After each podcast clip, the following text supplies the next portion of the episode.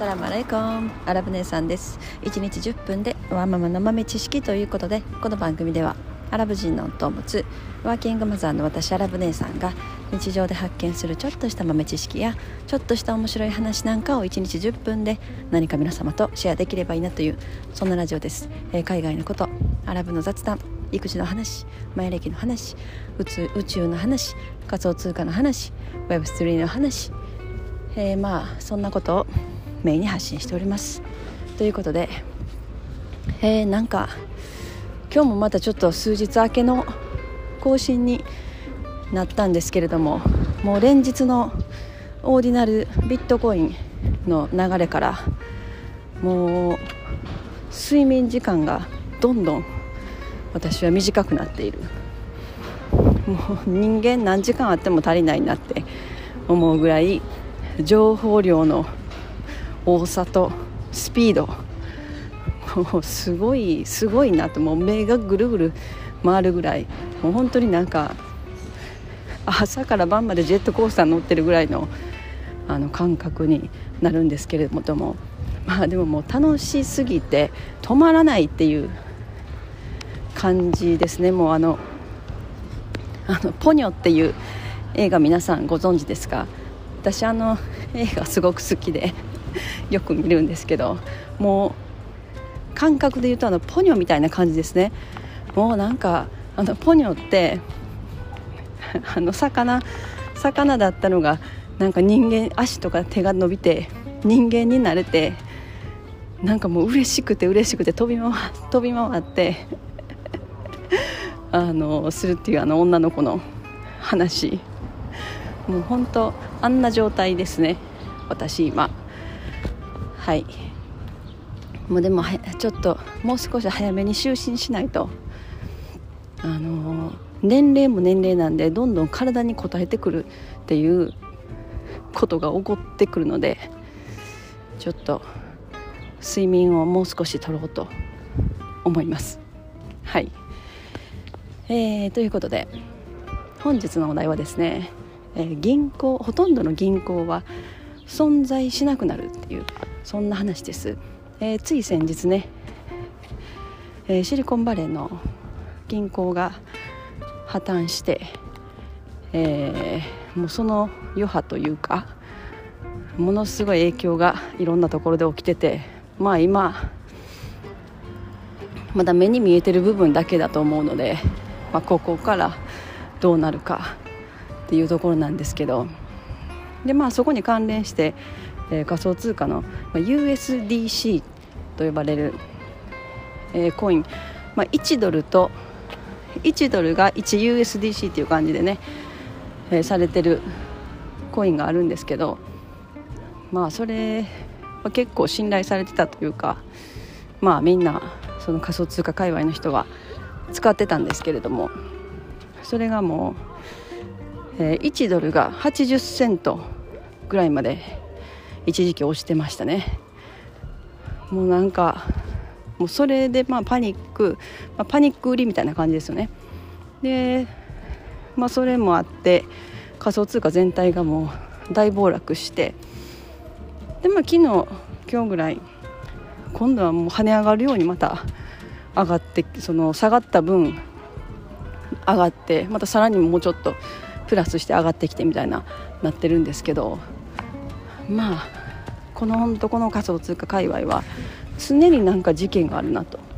ショックもうなんか常にショック与えられるみたいな。なんかそんな感じですね。でいつでもこうみんなが信頼してたものとか当たり前だと思って使ってたものとかそういったことが一瞬にして 壊される。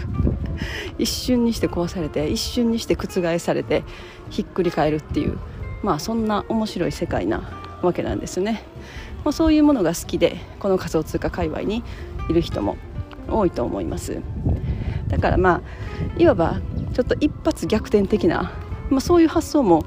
あるわけですよねこの仮想通貨界隈には。うん。まあだからなんかそれがそういうのがね面白いと思ってる人もいるかもしれないし まあでも結構その逆に言ったらちょっとコンサバティブコンサバティブな人たちもうまあかなり石橋を叩いて投資をしたりとか、まあ、仮想通貨界隈の中でも仮想通貨界隈の中で石橋叩いて投資とかもう その発想がもうまずちょっとななさそうな感じするんですけどまあでもその仮想通貨界隈でも、まあ、高校の高校のなんか、えー、プロジェクトとか、まあ、こういうその仮想通貨預ける取引所とかはそのバックにこんな企業とかがついててこんなこんだけ信頼、まあ、この現実世界でこんだけ信頼を得てる場所だから、えーまあ、ある程度安心して大金を預けるとか、まあ、いうことを結構皆さんしたりするわけですね。でもそういうことが、まあ、一瞬でひっくり返るので逆にちょっとコンサバティブな道を行ってる人の方がなんか失うものが多そうな気がしますねこの仮想通貨界隈に関しては。まあ、まだまだまだまだなんていうの荒野というかカーボーイ時代の荒野のような、えー、ところですけれども、まあ、その銀行が破綻したことによって、まあ、その人々が貨幣とか、まあ、この今の貨幣経済について、まあ、考える機会というかそういうものが増えてくるだろうしそれによって間違いなくビットコインというものがまた注目されてくると思うんですよね。うんまあでも私の中ではその銀行っていうものは、まあ、ほとんど存在しなくなるだろうと思ってるので、まあ、まずそのもう信用ができなくなってくると思いますね今はまだ結構その自分が、えー、皆さん、まあ、貯金とかお金を預けてる銀行とかがねあると思うんですけどまあそこがまさか破綻してその自分の預けてたお金がもう本当の紙切れゼロになるなんてことを考えないじゃないですか。まあ、日本の銀行とかはその1つのアカウントに対していくらまで保証みたいなものが、まあえー、国の法律で決まっていますよね。でその今回シリコンバレーで破綻した銀行に関しては、えー、といくらだったかな？1口座に対して25万ドルまでが保証だったのかな？まあおよそ3000万ぐらいですね多分日本円にしたら。まあ言ったら少ないですよね。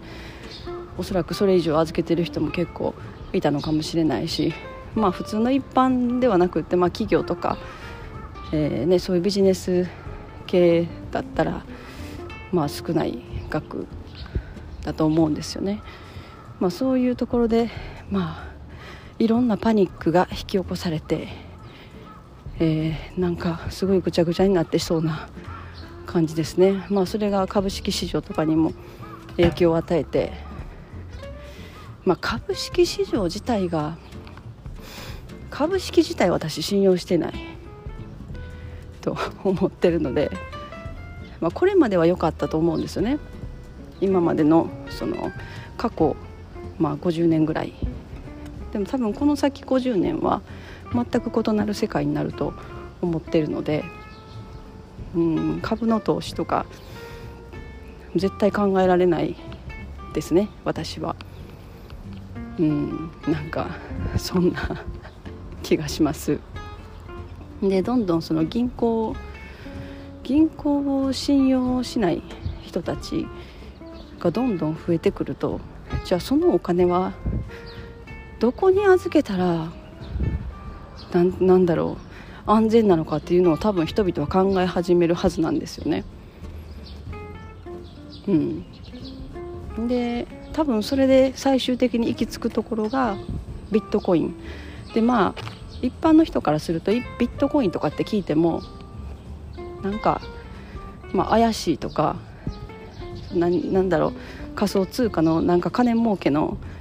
なんか匂いしかしないみたいななんかそういう感覚を持ってはる方の方が多分もうほとんど大半だと思いますまだ一般の世界だと。でもビットコインって、えー、勉強すれば勉強するほどというかそのビットコインの仕組みとかなんでビットコインができたのかとかなんかまあそこの背景にある思想とかですよね仕組みもそうですけどそういうところを知る機会が増えることによっておそらくほとんどの人々はそこにたどり着いていくと思うんですよね。うん、まあなんかだって銀行にお金預けておくことが一番リスクというかそうだと思うんですよねでそれを金に変えるのか不動産に変えとくのかまた株式に変えとくのかとか、まあ、あとは何かビジネス投資するとか、まあ、いろいろあると思うんですけどまあそのそのまあそれ分散的にそんな感じでやるのもいいと思いますね。でそこの中にビットコインは結構大半を占め占めてくるんじゃないかなって思ったりしてるという、はい。えー、今日はそんな話です。はい。もうなんか今年来年来年再来年ぐらいなんか起きそうでそわそわする。うんなんか世界がひっくり返るような何か何なんですかね。いきなり来るからねこういうのは。はい、えー、今日はこの辺にしたいと思います。